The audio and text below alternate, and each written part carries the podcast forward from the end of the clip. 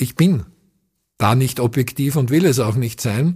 Und ich wäre sogar höchst misstrauisch, wenn jemand für sich die vollkommene Objektivität behauptet. Das ist meistens Scheinobjektivität. Hallo und herzlich willkommen bei Back End Stage, der Podcast von und mit uns, Miriam Weichselbraun und Tommy Schmiedle.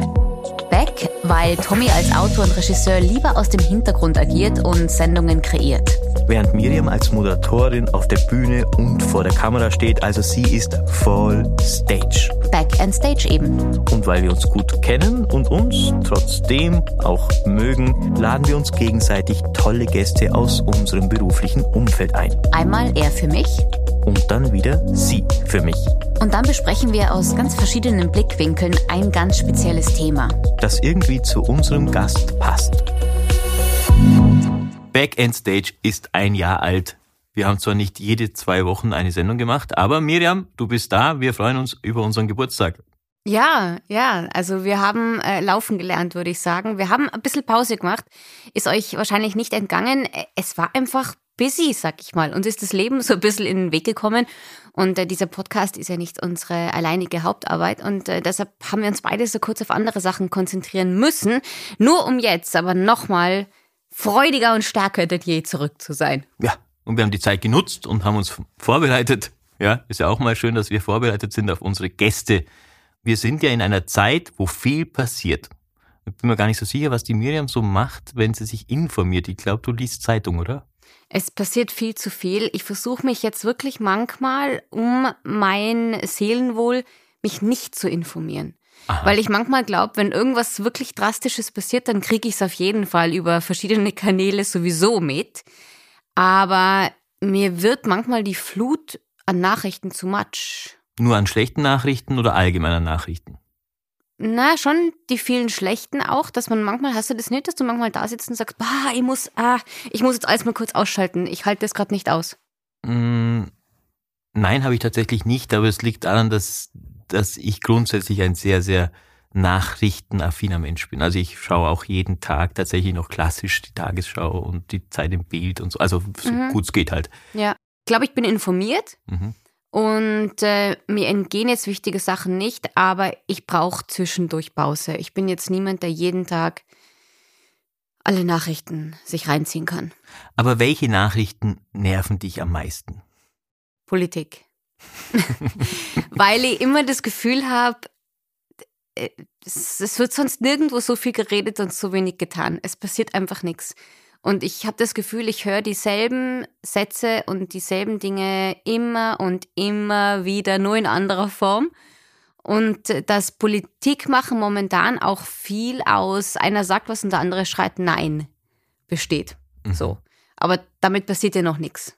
Aber du bist ja ein sehr politischer Mensch. Ich weiß es, weil hab, wir haben zwar eine sehr ähnliche Meinung, aber wir sprechen eigentlich relativ viel privat über Politik. Ja, ich tue mir manchmal so schwer äh, mit der Definition. Was heißt es, äh, ob ich ein, äh, dass ich ein politischer Mensch bin? Was heißt es, dass ich mich mit Politik wahnsinnig gut auskenne? Oder ähm, heißt es, dass ich äh, bestimmte Erwartungen an unsere Politiker habe oder ein Gesellschaftsmodell mir vorstelle und äh, so fände ich das gut. Ich bin mir manchmal nicht sicher, was das heißt. Aber prinzipiell, ja, es ist mir nicht wurscht, in welcher Welt ich leben und meine Kinder aufwachsen werden. Für mich habe ich es so definiert, dass ich denke, ein politischer Mensch ist jemand, der sich politisch interessiert. Also der sich für die Politik interessiert, der sich für die Gesellschaft interessiert und auch möchte, dass sie was verändert zum Besseren. Also jemand, der dem es nicht wurscht ist, was passiert. Mhm. Und Na, dann können wir uns darauf einigen, dass wir beide, glaube ich, politische Menschen sind. Genau, aber wir sind ja beide sehr, also in, in, in der Ausrichtung sehr, sehr ähnlich. Also ich, wir finden, wir lästern dann immer über die gleichen, wenn wir uns unterhalten. Ja, ja. Das ist eigentlich schade. Das ist manchmal schade, ja. Irgendwie sind wir zusammen wahnsinnig langweilig. Ja, genau. Wie bist denn du eigentlich äh, erzogen worden? Wie bist du politisch aufgewachsen in Tirol?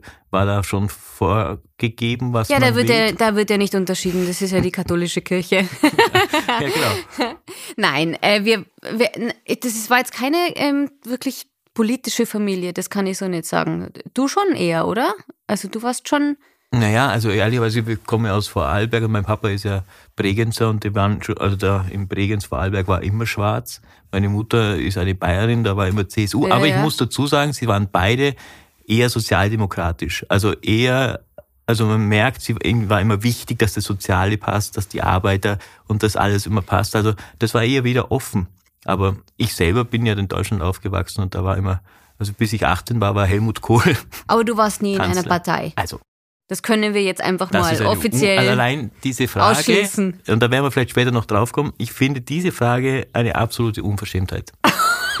Weil wir sind ja keine Politiker.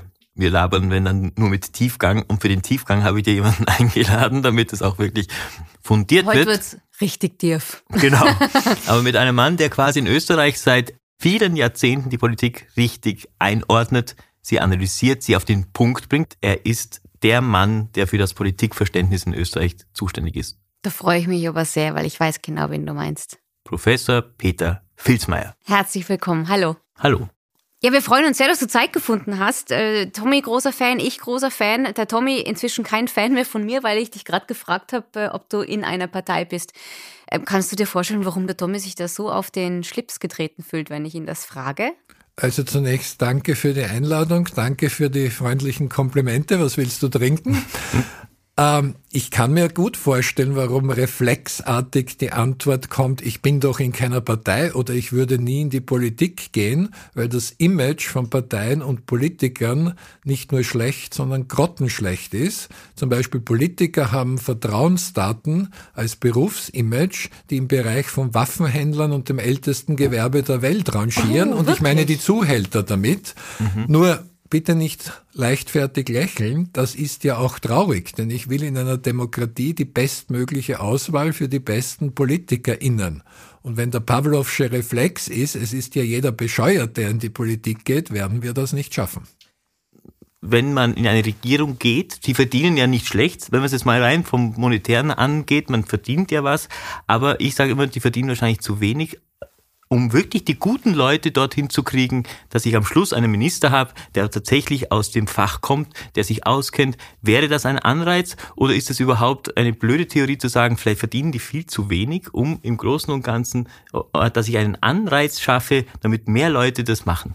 Ja, gute SpitzenpolitikerInnen verdienen zu wenig, denn als Minister, Ministerin bist du verantwortlich für ein viele Millionen Budget, meistens sogar Milliardenbudget und für ein Personal in Form von Tausenden, im Fall des Unterrichtsministeriums mit den Lehrerinnen und Lehrern sogar über 100.000 Mitarbeiterinnen und Mitarbeiter. Jetzt zeig mir einen Firmenchef, der in Zahlen diese Verantwortung für Budget und Personal trägt und für ein Ministergehalt, das nicht wenig ist, aber so viel auch wieder nicht, arbeiten würde. Du wirst keinen Spitzenmanager oder Spitzenmanagerin finden und ich will auch nicht die billigsten PolitikerInnen, sondern eben die bestmöglichen. Bei einem Punkt muss ich ein bisschen Einspruch erheben, dass mit dem Experten und Expertinnen, Fachleute, sind automatisch die besten PolitikerInnen.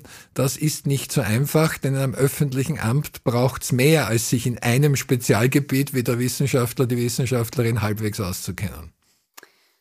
Was braucht es denn noch, außer in meinem Fachgebiet jetzt zum Beispiel richtig Ahnung zu haben? Fangen wir mit dem Fachgebiet an. Stell dir mhm. vor, Miriam, du wirst Vizekanzlerin der Republik. Ja. Da müsstest du dich gleichermaßen Herr Kogler verliert soeben seinen Job, aber da müsstest du dich gleichermaßen gut auskennen mit Beamtendienstrecht, mit Tischtennis und mit Staatsoper. Mhm. Denn alle diese Bereiche gehören zum derzeitigen Ressort des Vizekanzlers. Früher ja. hatte ich andere Beispiele, da war oft Bundesheer und Sport im selben Ministerium. Da war mein Beispiel, kennst du dich mit Panzern mhm. und Tischtennis gleich gut aus.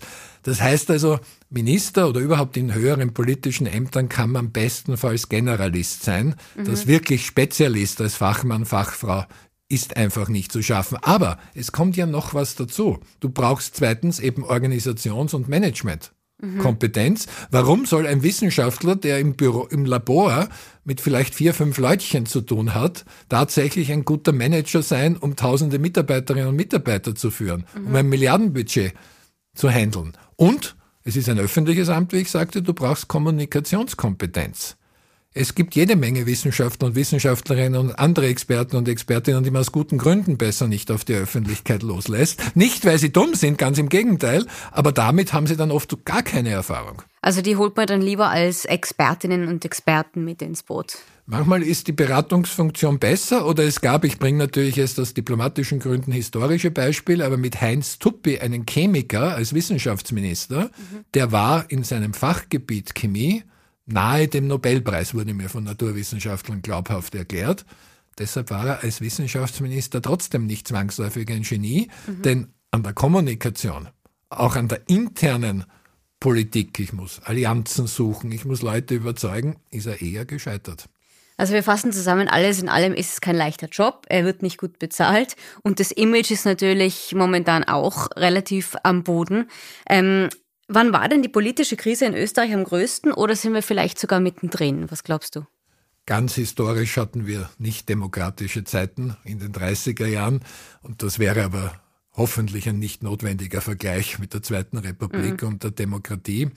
Das Dilemma ist, bei allen Vertrauenskrisen der Politik kommen wir auf normalen demokratischen Weg wieder raus. Der normale demokratische Weg wäre ja, wenn Parteien so schlechte Vertrauenswerte haben, betrifft es die Regierungsparteien, werden eben Oppositionsparteien gewählt. Betrifft es auch die Oppositionsparteien, gründen sich eben neue Parteien und die kommen in Gemeinderäte, in Landtage, in den Nationalrat und vielleicht irgendwann auch in die Regierung.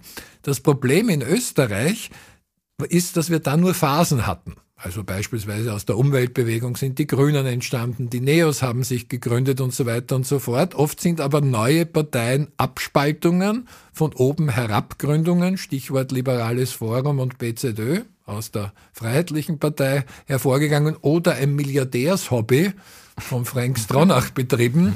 Und man kann jetzt nicht wirklich die These vertreten, Frank Stronach hat nachhaltig die österreichische Demokratie gerettet. ja, er, man, man, kann ihm viel nachsagen, aber das, das aber nicht. Das ich habe ihm schon sehr deftige Dinge nachgesagt. Das hat der Verfassungsgerichtshof sogar in einem Urteil, das als des Kaisers nackte Kleider Urteil berühmt berüchtigt wurde, dass man ihm nachsagen kann, manche seiner Aussagen und Leute denken sich dabei, das wäre blemblem. Aber das hätte ich nicht einmal ich ihm nachgesagt, dass er die Demokratie gerettet hat. Nein, aber da haben wir ja wirklich ein großes Problem. Also das ist ja ein nachhaltiges Problem, weil äh, das Vertrauen in die Politik wird sich ja nicht von heute auf morgen wieder erarbeiten lassen. Das heißt, das dauert noch sehr, sehr lang, hört sich jedenfalls danach an. Und wir haben uns vorher schon kurz darüber unterhalten. Wir sind ja auch aufgewachsen in eher, sage ich mal, konservativen Ländern, in Vorarlberg und Bayern und in Tirol.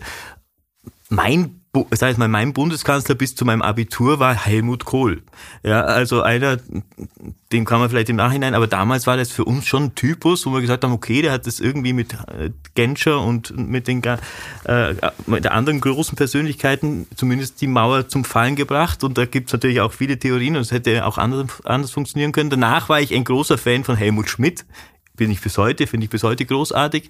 Ähm, ich habe das Gefühl, man bräuchte diese Typen, die halt nicht allglatt sind, die vielleicht nicht nur wegen des Auftritts in die Politik gehen, was ich oft unterstelle, dass die Menschen quasi auch gerne vor der Kamera stehen und gerne äh, reden, sondern man bräuchte vielleicht wieder Menschen, die das wirklich verkörpern, denen man zutraut und die auch Fehler eingestehen können und die sagen, ja, es ist so, aber wir müssen es machen.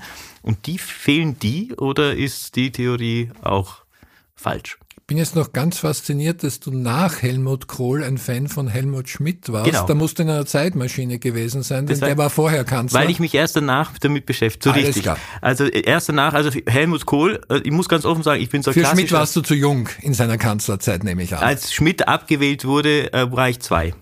Da hat man nicht wirklich eine fundierte Meinung zum Bundeskanzler. nicht mitbekommen. Aber danach dachte ich mir, Helmut Schmidt ist für mich Verstehe. so der Punkt.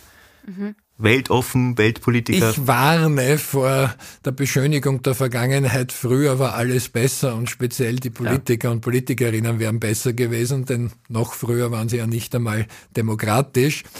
Aber zu Helmut Kohl.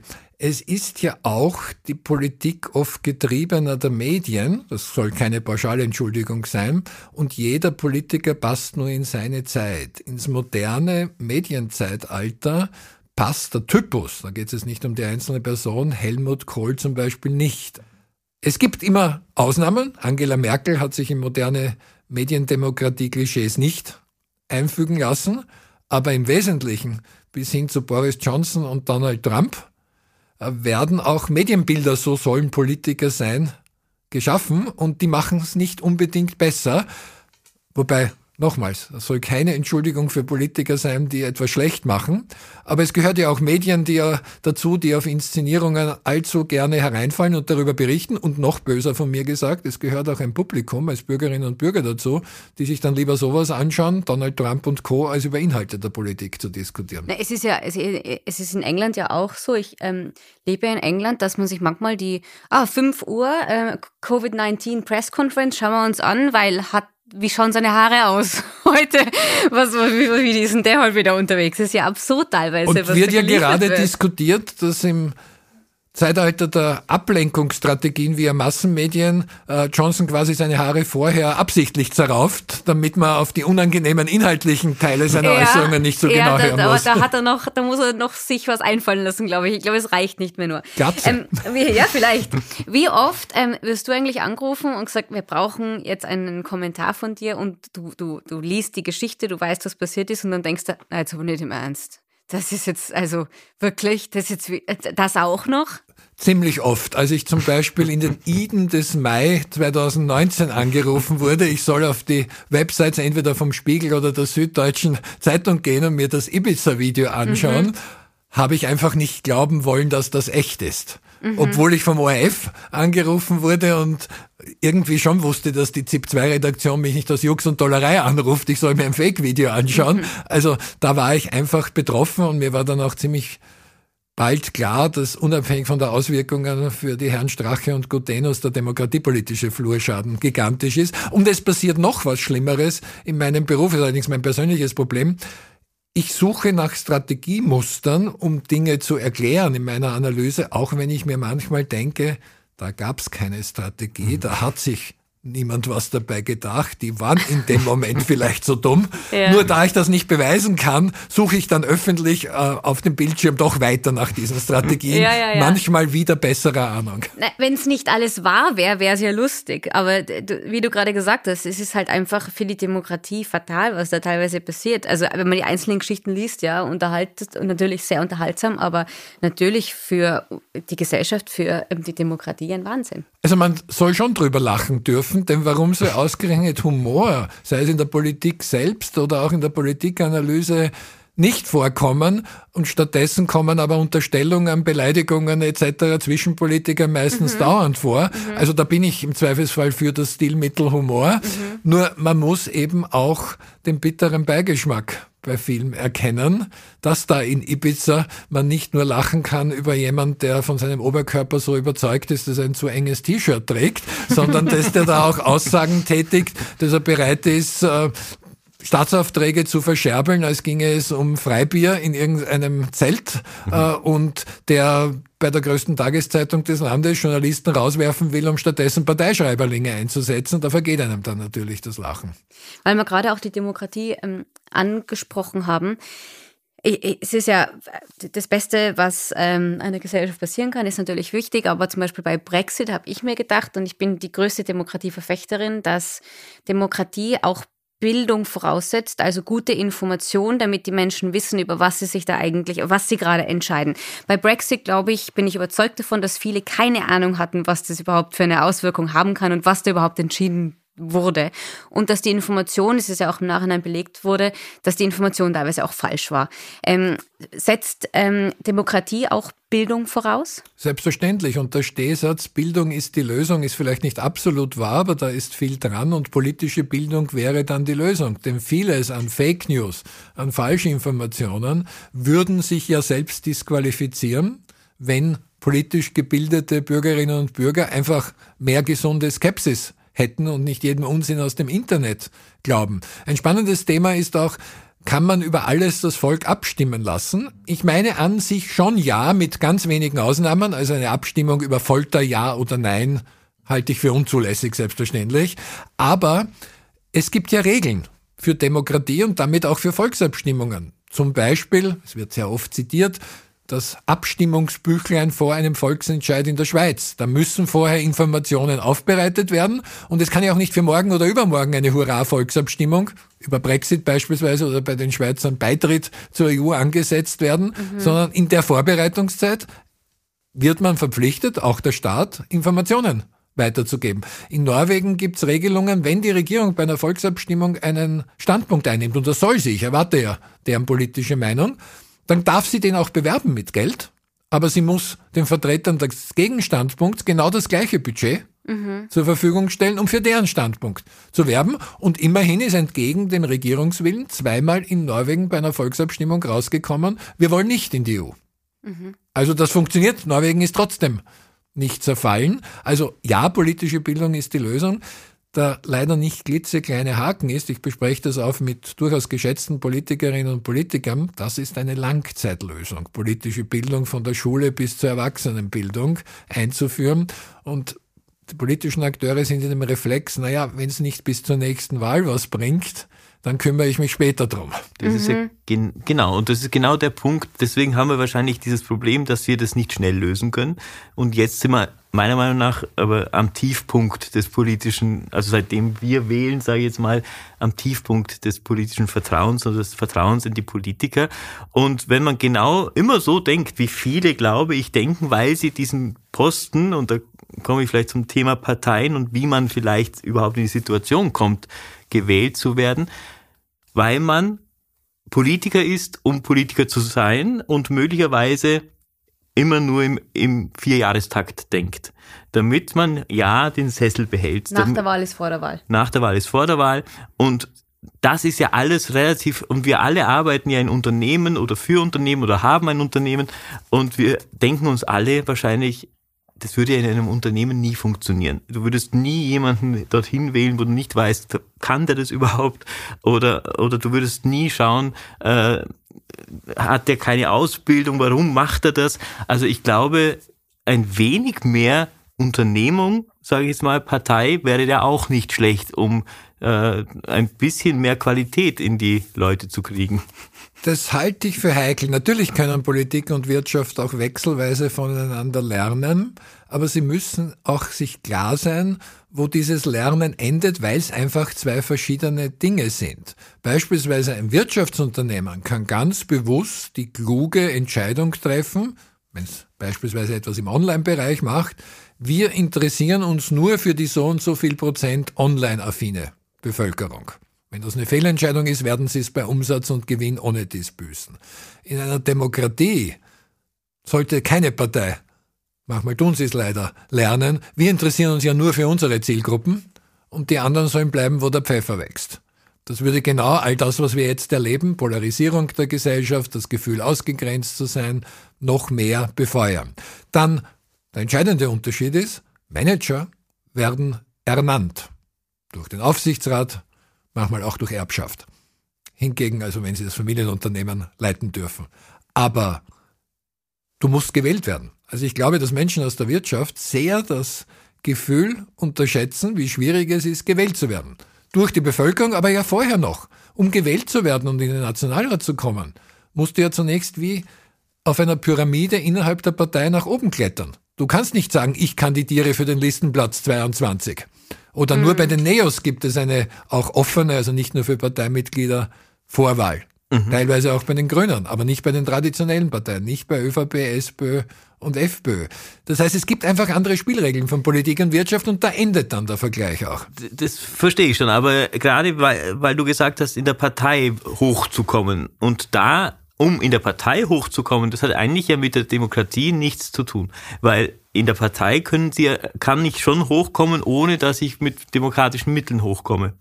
Also auch innerhalb der Partei sollte es, der Name heißt ja dann auch so, innerparteiliche Demokratie geben. Das ist ein typisches Beispiel, dass es Vor- und Nachteile gibt für jedes System. Ich kann natürlich, wir haben das ja in den USA, auch in Großbritannien, ein viel personenorientierteres Wahlsystem haben. Bringt zum Beispiel den Nachteil, wenn Arnold Schwarzenegger beschließt, es wäre irgendwie sexy, Gouverneur von Kalifornien zu werden, dann haben Quereinsteiger des Typus Schwarzeneggers, also in Verbindung von hoher Bekanntheit und Popularität und viel Geld, eine ganz gute Chance. Mhm verweise nochmal auf Frank Stronach, dass das nicht immer der Fall ist, dass Quereinsteiger dann die Demokratie bereichern, auch wenn sie viel Geld haben, ist das nicht zwangsläufig der Fall. Historisch gesehen ist bei Österreich das Wahlrecht mit den Parteilisten auch so entstanden, dass man speziell nach dem Zweiten Weltkrieg, nach der Nazizeit gemeint hat, nicht, dass wir Parteien nur idealisieren, aber die sind doch noch am ehesten Garant dafür, dass da wenigstens nicht Ex-Nazis auf den Listen von ÖVP und SPÖ stehen, die ja beide von den Nazis verfolgt wurden, die Christdemokratie wie die Sozialdemokratie, und die zwar im Februar 34 aufeinander geschossen haben, aber als einzige Gemeinsamkeit das Treffen in den Lagerstraßen der KZ hatten, wo sie von den Nazis hingesperrt wurden. Also historisch kann man schon verstehen, dass man bei uns gesagt hat, wir machen ein Listenwahlrecht mhm. und vom Führerkult haben wir hoffentlich mal genug. Es gibt nicht die perfekte Lösung. Personenorientiertes Wahlrecht ist per se besser oder schlechter oder umgekehrt ein Listenwahlrecht mit Parteien. Allerdings, Parteien müssen verantwortungsvoller umgehen und, da sind wir wahrscheinlich im Konsens, auch mehr innerparteiliche Demokratie zulassen. Haben es da eigentlich weibliche Politikerinnen? Ich habe immer den Eindruck, dass die schon anders gemessen werden immer noch als die männlichen Kollegen. Sie sind zunächst mal rein den Zahlen nach immer noch übelst diskriminiert, mhm. weil die Mehrheit der Wahlberechtigten, 52 Prozent, das liegt daran, dass Frauen im Durchschnitt auch ein bisschen älter werden, sind weiblich. Trotzdem nur etwas mehr als ein Drittel der Abgeordneten in der Volksvertretung im Nationalrat sind weiblich. In Landtagen, Gemeinderäten schaut es noch schlimmer aus. Wir haben heuer eine Bundespräsidentschaftswahl, was wir aber noch nie hatten, ist eine weibliche Bundespräsidentin. Mhm. Das widerspricht einfach den Gesetzen der Wahrscheinlichkeit, weil das müsste ja circa genauso häufig sein, wie der Anteil, also in der Hälfte der Fälle der weiblichen Wahlbevölkerung ist. Und sie werden teilweise auch anders gemessen. Einerseits wird mit Selbstverständlichkeit erwartet, die Doppelbelastung Beruf, Politik und Familie, die eine Dreifachbelastung ist, zu tragen. Welcher Mann in der Politik wird schon gefragt, vernachlässigst du nicht vielleicht indirekt deine Kinder, weil du Politiker bist? Frauen sind leider dauernd mit der Frage konfrontiert. Und es sind auch die ganz üblen alten sexistischen Klischees noch vorhanden. Du wirst als Frau, wenn du politisch zum Beispiel im Fernsehen auftrittst oder auf Veranstaltungen, viel mehr nach dem Aussehen. Ja, ich, ich weiß noch, mit was es war gar, gar nicht Faszination im positiven Sinne, aber damals dieser Wahlkampf zwischen Hillary Clinton und Donald Trump, ich habe das ähm, mir angeschaut und dachte so, das ist, also das ist das darf so eigentlich nicht wahr sein. Also das, aber egal was sie gesagt hat, wurde so. Ich meine, Donald Trump dagegen konnte sagen, was er will, wurde trotzdem gewählt und die Frau ist ja kompetent und hat eigentlich ähm, viel richtig gemacht, aber keine Chance.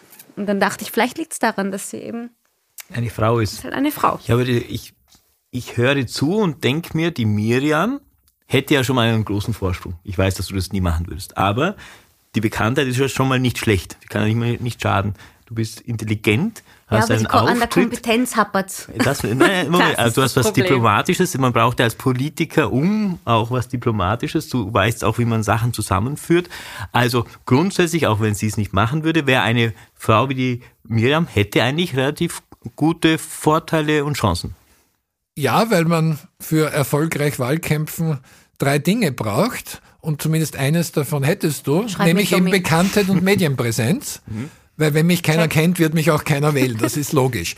Nun, du kannst damit einen anderen Nachteil ausgleichen mit dieser Bekanntheit und Medienpräsenz. Nämlich, was man sonst im Wahlkampf braucht, ist Geld. Für Wahlwerbung beispielsweise. Mhm. Wenn du das, nehme ich mal an, obwohl es dir nicht schlecht geht finanziell, nicht in Millionenhöhe hast, bis zu sieben Millionen Euro dürfen in einem Wahlkampf ausgegeben werden. Also wenn du das nicht wie Frank Stronach sozusagen, und das ist schon die Kostenbeschränkung, wenn du das nicht sozusagen wie Frank Stronach aus der Portokasse ja. zahlst, hättest du einen Nachteil bei der Wahlwerbung, ja. könntest den aber mit Medienpräsenz, die wieder du hast, wettmachen. wieder wettmachen, vielleicht sogar zu einem Vorteil machen, denn die Präsenz in einer redaktionellen Berichterstattung ist ja oft höherwertig und kommt besser an als die übel beleumundende Wahlwerbung.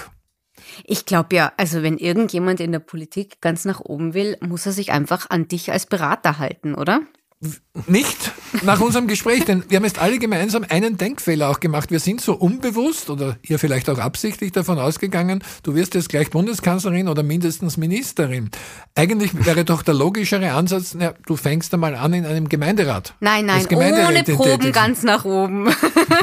Gut, ich weiß nicht, wie das jetzt in der Schauspielbranche so genau ist, aber Politiker wollen doch nicht nur Schauspieler sein. Also es wäre doch eigentlich mehr zu motivieren, dort anzufangen. Es ist auch realistischer auf Gemeindeebene eine Liste zu gründen, die kandidiert und es auch schafft, also auch zu sagen, ich gewinne jetzt die nächste Nationalratswahl mit einer neuen Partei. Okay, das wären aber ganz ehrlicherweise, hätte man auch das Problem gelöst, wenn die Miriam quasi als Bürgermeisterin von Innsbruck antritt, weil die Bürgermeister gibt es ja auch immer weniger, die das gerne machen. Es sind weniger als 10 Prozent, ich glaube der aktuelle Stand sind etwa 7 Prozent Bürgermeisterinnen. Ich ah. erinnere ah. aber mehr als 50 Prozent der Wählerschaft sind weiblich. Aber jetzt mache ich das mit dem Beratergeschäft doch scherzhaft weiter. Wir hätten wirklich eine gute Chance mit dir, Miriam. Denn äh, Sehr gut. es ist ja so, dass eben, und ich sehe das kritisch, das Vertrauen in traditionelle Parteien, und zwar alle, so gering ist, dass jeder eine Chance hat, der sich irgendwie anders präsentiert. Wenn wir jetzt zum Beispiel hier zu dritt eine Partei gründen namens Winnetous Apachen, mhm. die Medienpräsenz haben wir. Ja. Der Podcast beweist das ja. Und mit eher sehr dümmlichen und inhaltslosen Sprüchen, wie Dafür zum Beispiel, zuständig dann. wir sind die echten Roten, um der SPÖ ja. Stimmen mhm. abzuknüpfen.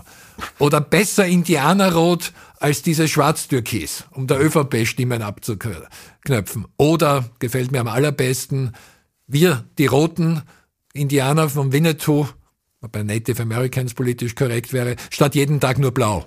Mhm. Beispielsweise. Die Verdrossenheit in andere Parteien ist so groß, wir würden die Wahl nicht gewinnen im Sinn von Erstplatzierter werden, aber die 4%-Hürde, um in den Nationalrat einzuziehen, würden wir möglicherweise sogar schaffen. Hey, das hat Frank Stronach auch geschafft. Ja, träum groß. Ähm. Aber es ist in, hinter meiner zynischen Darstellung ist natürlich jetzt eine traurige Botschaft wiederum. Äh, das soll ja nicht so sein, dass wir mit einer bekannten Persönlichkeit als Frontfrau und von mir entworfenen ziemlich dumm dreisten Sprüchen einfach so mal in den Nationalrat kommen können, nur weil naja. die Enttäuschung über andere so groß ist. Manche Parteien schaffen es genau mit diesem Weg, äh, Verdrossenheit und äh, plumpen Sprüchen. Kannst du verstehen, dass Leute aber zu Hause sitzen und sagen, ähm, ich, mich interessiert das alles nicht mehr. Ich will von Politik nichts mehr hören. Kann ich nicht verstehen, als emotionale Regung zwar schon, aber rational nein, denn eine Definition von Politik ist, Politik trifft allgemein verbindliche Entscheidungen, um unser Zusammenleben zu regeln. Das klingt jetzt furchtbar wissenschaftlich und abstrakt, aber wenn man sich in Ruhe überlegt, da werden Entscheidungen getroffen, die regeln, wie wir vom Straßenverkehr bis zur Schule für meine Kinder oder wie viel Steuern ich zahle, leben müssen. Man hält, sich nicht an alle Entscheidungen, das wissen wir von Steuerzahlen. Das Steuergesetz halten manche für unverbindliche Empfehlung bis zu den Corona-Regeln, aber grundsätzlich wird unser Zusammenleben geregelt. Also da den Standpunkt zu haben, damit will ich nichts zu tun haben, das würde mich nicht betreffen, ist schlicht und einfach objektiv falsch. Darf ich noch kurz einhaken dafür für alle, die sagen, okay, ähm, sei es jetzt darum, ob sie sagen, mich interessiert das alles nicht oder mir ist es zu viel geworden und ich habe keinen Überblick mehr. Was sind denn so erste Schritte, um wieder ein wieder oder überhaupt mal ein politischer Mensch zu werden?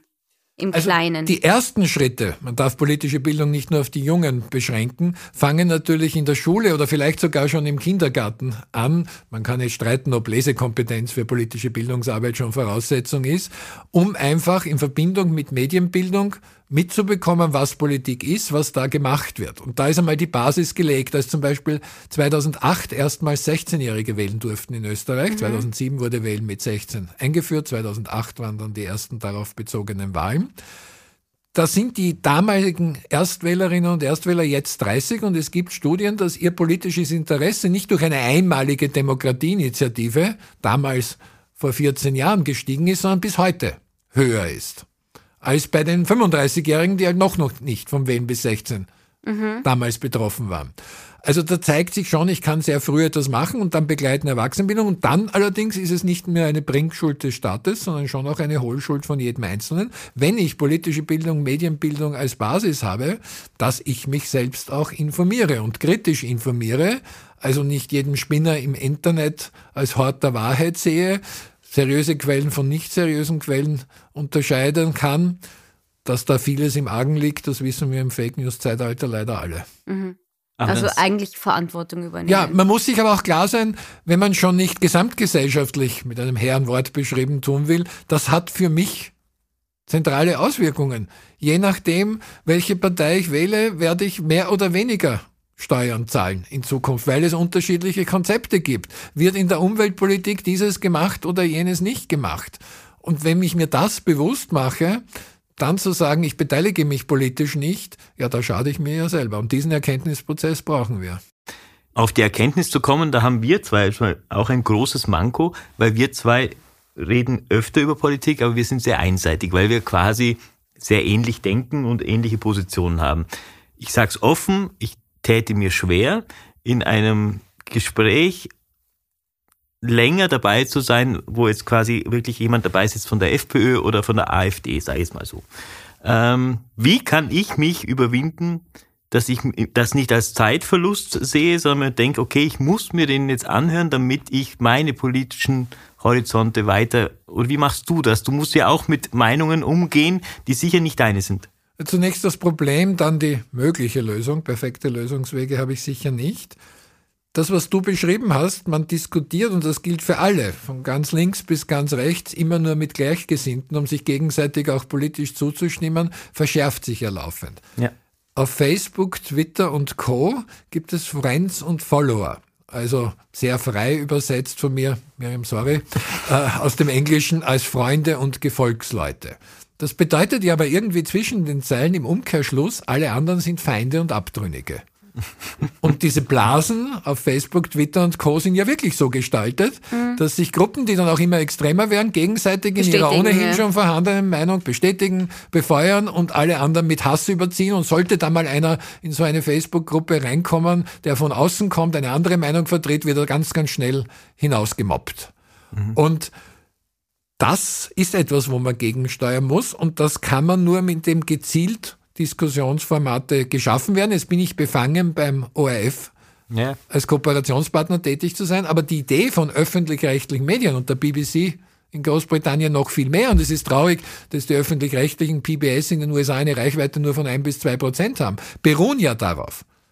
Ich kann nicht beim öffentlich-rechtlichen Fernsehen sagen, mit dem Parteichef der Partei A mache ich eine Pressestunde am Sonntag um 11 Uhr, mit dem der Partei B aber nicht mehr. Wenn ich Kandidatendiskussionen vor einer Wahl habe, werden alle zumindest aus Parlamentsparteien auch eingeladen. Und diese Objektivität halte ich auch für richtig und wichtig. Nur, wo ich auch persönlich eine Grenze ziehe, es gibt schon Dinge, die nicht diskutabel sind. Da muss auch die persönliche Meinung mit meiner Analyse identisch sein. Zum Beispiel hat ein nicht mehr in der Politik tätiger Mensch, wir haben ihn schon angesprochen. Er war der Herr mit dem sexy T-Shirt auf einer unschuldigen Mittelmeerinsel, hat in einem Wahlkampf als von ihm selbst bestätigtes Zitat einmal gesagt, Ausländer hätten Maul- und Klauenseuche, weil sie zuerst maulen und dann klauen würden. Da muss meine Meinung und meine politische Analyse identisch sein und die besteht aus drei Worten, das ist widerlich. Mhm. Und das gilt bei jedem Rassismus etc. auch. Also man darf hier nicht jegliche gesellschaftliche Grundeinstellung an der Garderobe abgeben. Ich bin da nicht objektiv und will es auch nicht sein. Und ich wäre sogar höchst misstrauisch, wenn jemand für sich die vollkommene Objektivität behauptet. Das ist meistens Scheinobjektivität. Na, auch da hat man natürlich eine Verantwortung. Bist du eigentlich, ähm, jetzt schauen wir uns mal äh, an, was ich so mache. Ich mache pure Unterhaltung. Wenn ich manchmal einen Schmarrn erzähle, ist es auch wurscht. Es geht um nichts. Ähm, wenn du in eine Sendung gehst und was wirklich Wichtiges kommentieren musst, wie schaut, bist du da? Also bei mir ja, ich bin immer ein Nervenbündel und bei mir geht es aber um nichts. Bei dir geht es um was. Du fasst komplexe Zusammenhänge einfach zusammen. Die Leute zu Hause sollen verstehen, was, was gerade passiert. Wie schaut es da in dir aus, wenn du in so eine Sendung gehst? Jetzt mache ich dich vom Nervenbündel zum völligen seelischen Wrack und erhöhe den Druck unglaublich vor deinem nächsten Unterhaltungsauftritt. Du vermittelst direkt oder indirekt genauso Politik. Vielleicht nicht im Sinn konkret von Parteipolitik, aber von Kultur bis Sport gibt es nichts, wo nicht politische mhm. Botschaften mitvermittelt werden. Es gibt kein sportliches Ereignis, das nicht zugleich extrem politisch ist. Siehe die Olympischen Spiele, die ja ursprünglich sogar auch die Idee Völkerverständigung, Friedensgedanke und mhm. Antidiskriminierung haben. Und stell dir vor, in nur einem Nebensatz sagst du etwas besonders Liberales oder Konservatives oder gar etwas Ausgrenzendes. Da hast du die größere Zielgruppe, womöglich sogar als ich. Also so mhm. bequem ist deine Rolle auch nicht, auch wenn du jetzt noch nervöser wirst. Aber was die Nervosität bei mir selbst betrifft, äh, ich bin in meinen ersten Fernsehauftritt hineingestolpert, ohne viel drüber nachdenken zu können. Der Anlassfall war ein bisschen halbseiden. Es war im Jahr 1998. Offiziell ging es bei einem damaligen ZIP-3-Auftritt von mir um das Amtsenthebungsverfahren gegen den US-Präsidenten. Das war Bill Clinton. In Wahrheit hat die Zuseher was anderes interessiert. Es war damals die Lewinsky-Affäre mhm. von Bill Clinton und eigentlich wollten die Leute wahrscheinlich nur wissen, was die beiden genau miteinander gemacht haben, wo der Politikwissenschaftler nicht weiterhelfen kann. Aber ich wurde da am Nachmittag angerufen. Ich hatte ein USA-Buch geschrieben. Einer meiner Studierenden an der Uni hieß Armin Wolf und der hat gemeint, naja, dann können wir den einladen. Und irgendwie stand ich dann schon in der Sendung, ohne nervös zu sein. Und seltsamerweise von diesem ersten Auftritt an ich bin konzentriert natürlich, ich bin angespannt, sonst wäre es ja auch fehlender Respekt gegenüber den Inhalten und Themen, war ich nie nervös. Mhm. Und als ich das mal schüchtern von mir selber dann angesprochen habe gegenüber befreundeten auch Journalistinnen und Journalisten, haben gesagt, fang bloß nicht an, drüber nachzudenken. Also ich bin dankbar dafür, dass das so dass nicht das war. Konzentration ist. ja. Aber ohne, dass ich besondere Stilmittel anwende, bin ich nicht nervös. Ich stelle mir die nicht alle extra in Unterhosen vor oder irgendein so psychologischer Trick, um nicht Na, nervös zu sein, wie, wie, wichtig das wäre alles. Ich analysiere einfach, wie ich die Kandidatinnen und Kandidaten in einem Wahlkampf zum Beispiel äh, datengestützt äh, sehe. Möchte ich dazu sagen, dass die Miriam ja auch manchmal gezielt den ein oder anderen Seitenhieb in der Unterhaltung bringt, was ja auch manchmal natürlich dann zu Reaktion in den Medien führt. Ähm, also auch, man kann durchaus den Unterhaltungssektor nützen, um, um auch sich persönlich ein wenig zu positionieren, was sehr viele Unterhaltungsmenschen nicht machen, aber ich finde das immer. Na, weil da kannst will, du die eine oder die andere Haltung haben, ja, ja. Äh, wenn es um Unterhaltung geht. Manche sagen, Unterhaltung, da ist deine persönliche Meinung, Politik hat da nichts verloren. Finde ich, ich nicht. glaube, dass Unterhaltung ja. eben auch Haltung heißt und es gibt Zeiten, wo man die zeigen muss. Punkt. Also so wenn was. du den Opernball kommentierst beispielsweise, mhm. und das ist eher in meiner Jugend häufiger der Fall gewesen, vor der Oper und im gesamten ersten Bezirk ja. finden Demonstrationen statt, ja. dann wäre es ja ein selbstsames Verständnis, auch im Unterhaltungsbereich tun wir einfach so, als gäbe es diese nicht. Genau, in welcher Form und wo man Fragen stellt, funktioniert dann einfach nicht in Vogel-Strauß-Politik, genauso wie bei der Sportberichterstattung. Ich nur nationales bis manchmal nationalistisches Jubeln für unpassend finde, wenn wir von Dopingdebatte bis Missbrauch von Sportgroßereignissen durch Nichtdemokraten, sei es kommunistisch in der Volksrepublik China oder sei es durch Scheichs auf der arabischen Halbinsel, einfach ignorieren. Das geht nicht. Diese politische Verantwortung haben im Medienbereich alle und da gibt es nicht diese Trennung Unterhaltung und Nichtunterhaltung. Sehr gut und deswegen auch weiterhin Ursula Stenzel war einmal der Punkt. Weißt du noch beim ja, Opernball? Da erinnere ich mich noch ganz. Aber wenn wir jetzt zurückblicken, wir haben jetzt die letzten drei Jahre seit 2019 wir hatten Ibiza, wir hatten verschiedene Kanzler, wir hatten die Causa Kurz, wir hatten Chat-Protokolle, die haben wir immer noch, wo äh, auch die Abgründe der zwischenmenschlichen Kommunikation oder zwischenparteilichen Kommunikation herauskommen. Wir sind jetzt schon eigentlich unten rein im politischen Vertrauen. Also wenn ich jetzt, oder gab es schon Zeiten nach dem Krieg, wo es ähnlich schlimm war, wo man sich abschauen kann, ja. wie kommt man raus? Also wir hatten einen AKH-Skandal, wir hatten einen Lukona-Skandal, wir hatten einen Bauring-Skandal, wir hatten eine Konsumpleite, wir hatten auf Länderebene einen riesen Wohnbaugenossenschaftsskandal, wir hatten den Fall Birnbacher, wo war meine Leistung, ein mhm. Millionenhonorar für einen externen Steuerberater in Kärnten, die Hälfte der früheren oder früherer Kärntner Landesregierungen ist rechtskräftig verurteilt wegen Korruptionsdelikten oder korruptionsähnlichen Delikten. Wir hatten einen früheren Innenminister, der in Brüssel sein Stimmverhalten verkaufen wollte. Und und so fort. Hältst du deine These aufrecht? Früher ja, war alles halt, besser. Okay, aber halten wir es so fest. Halte, Lass uns mal aufhören ja. zu jammern und sagen, okay, wir stehen jetzt nicht gut da, aber wie wird es denn jetzt besser? Ich glaube, wir brauchen zweierlei. Das eine ist natürlich eine andere Entwicklung des Demokratiebewusstseins, und zwar bei den politischen Akteuren genauso wie bei der Bevölkerung. Da haben wir die Langzeitlösung politische Bildung und Medienbildung zumindest angesprochen. Betonung liegt auf langzeitig. Was wir auch zusätzlich brauchen aus meiner Sicht ist eine Verfassungsreform, also die Spielregeln der Demokratie Mhm. etwas umzuschreiben.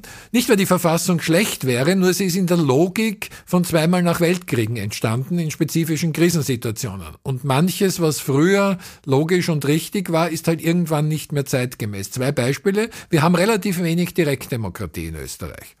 Naja, das hätte ich im Jahr 1945 auch gesagt, weil ein Volk möglichst viel direkt abstimmen zu lassen, wo 600.000, 700.000 NSDAP-Mitglieder mhm. gab, wo dieses gesamte Volk und insbesondere die Jugend sieben Jahre lang von Nazi-Propaganda, von den Medien bis zu den Schulen indoktriniert wurde. Mhm. Na, für die Direktdemokratie wäre ich auch nicht gewesen. Und außerdem haben die Alliierten auch durchaus gesagt, wenn ihr den Staatsvertrag und die Unabhängigkeit irgendwann einmal wollt, dann könnt ihr nicht möglichst viel Direktdemokratie mit dem Volk auch vieler Ex-Nazis wollen.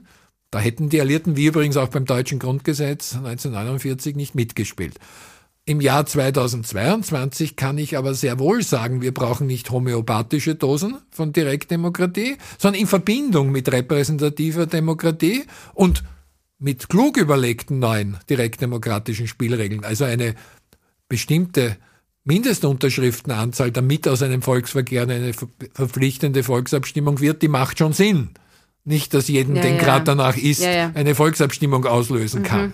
Aber ein Beispiel. Zweites Beispiel. Wir haben in Niederösterreich und Oberösterreich immer noch das Proportsystem in Landesregierungen. Das heißt, politische Parteien ab einem bestimmten Stimmenanteil, die sie für die Landtagswahl bekommen, bekommen automatisch auch mindestens einen Regierungssitz zugesprochen. Historisch wieder gut begründet, denn man wollte die Parteien zur Zusammenarbeit zwingen, nachdem sie im Februar 34 aufeinander geschossen haben. Diese Logik hätte ich in der damaligen Zeit oder nach dem Zweiten Weltkrieg auch verstanden. Wenn ihr noch vor gar nicht so kurzer Zeit aufeinander geschossen mhm. habt, jeder von euch jemand kennt, der unter den Schützen oder Opfern war, dann zwingen wir euch in eine Proportsregierung an einen Tisch, denn wir wollen nicht, dass der eine die Macht hat und der andere draußen auf der Straße sich benachteiligt fühlt. Nur auch das ist hoffentlich im Jahr 2022 nicht mehr zeitgemäß. Und so gibt's viele äh, Aspekte der Verfassung, die man demokratisch ändern sollte. Das Problem ist nur, wir hatten einen Verfassungskonvent Anfang der 2000er Jahre. Der ging aus wie das Hornberger Schießen. Man hat es gerade mal geschafft, dass die Taxifahrerverordnung nicht im Verfassungsrang mehr ist, glaube ich, aber nicht viel mehr. Nein. Und beim Proporz zum Beispiel waren ja auch alle schon mal für die Abschaffung von den politischen Parteien, aber leider nie zur gleichen Zeit. Wenn ich gerade einen Vorteil daraus gezogen habe, war ich Dann plötzlich war ich wieder dagegen. Ja? Ja, ja. Das sind doch schon viele spannende Ansätze, aber wir lernen Schritt für Schritt. Ja, langsam. Wir müssen erst einmal ein bisschen kleiner Man denken. Man braucht viel Geduld, auch in der Politik. Und ich, Zeit. Zeit, Geduld und Kompetenz kann auch nicht schaden. Alles, was wir nicht haben. Genau. Vielen Dank, Peter. Wir haben uns so gefreut, dass du Zeit hast und danke, dass du ähm, immer manchmal sehr komplizierte Sachverhalte so zusammenfasst, dass äh, ich sie auch verstehe und du lässt alles unterhaltsam klingen, auch wenn es manchmal wirklich zum Schreien ist. Jetzt sage ich schlicht und einfach Danke und leider können die Zuhörerinnen und Zuhörer nicht sehen, wie ich rot werde. Vielen Dank. Tommy, danke. Das war ein großartiger Gast. Du wusstest aber auch, dass ich ein bisschen Fan bin. Ich bin so ein, so ein kleiner Fan vom äh, Peter Filzmeier. Danke fürs Einladen. Das war, finde ich, sehr spannend. Ich fand auch, äh, vor allen Dingen, hat mich wieder beeindruckt, diese Stringenz im Sprechen. Ist, man muss ja fast neidisch werden, gell, wie der Mann, wie der Mann sprechen kann. Ja, in einer Geschwindigkeit ohne Fehler. Keinen Blödsinn, bemerken. keinen Schmarrn im Gegensatz zu uns. Zu uns. Ja, es ist faszinierend. apropos. Können wir uns was abschauen. Genau. Äh, apropos. Äh, Schmarrn. Schmarrn. es geht weiter. Wir sind wieder da. Ja, wir sind wieder da und wir würden uns freuen über, wir sparen einfach nicht. Fünf Sterne bitte unbedingt, wenn ihr wollt. Außerdem äh, abonnieren und äh, dann hoffentlich weiterhin fleißig zuhören hier bei Back Stage. Danke fürs dabei sein. Wir freuen uns. Ciao. Das war Back End Stage von Miriam Weichselbraun und Tommy Schmiedle. Wir freuen uns, wenn ihr unseren Podcast abonniert und uns vielleicht sogar eine nette Bewertung hinterlasst. Und falls ihr Lust habt, verratet uns doch in den Apple-Kommentaren, welchen Gast wir uns für euch einmal einladen sollten. Wir freuen uns auf die Vorschläge und wenn ihr beim nächsten Mal wieder mit dabei seid. Bye bye und Baba von Miriam aus London und Tommy from Austria.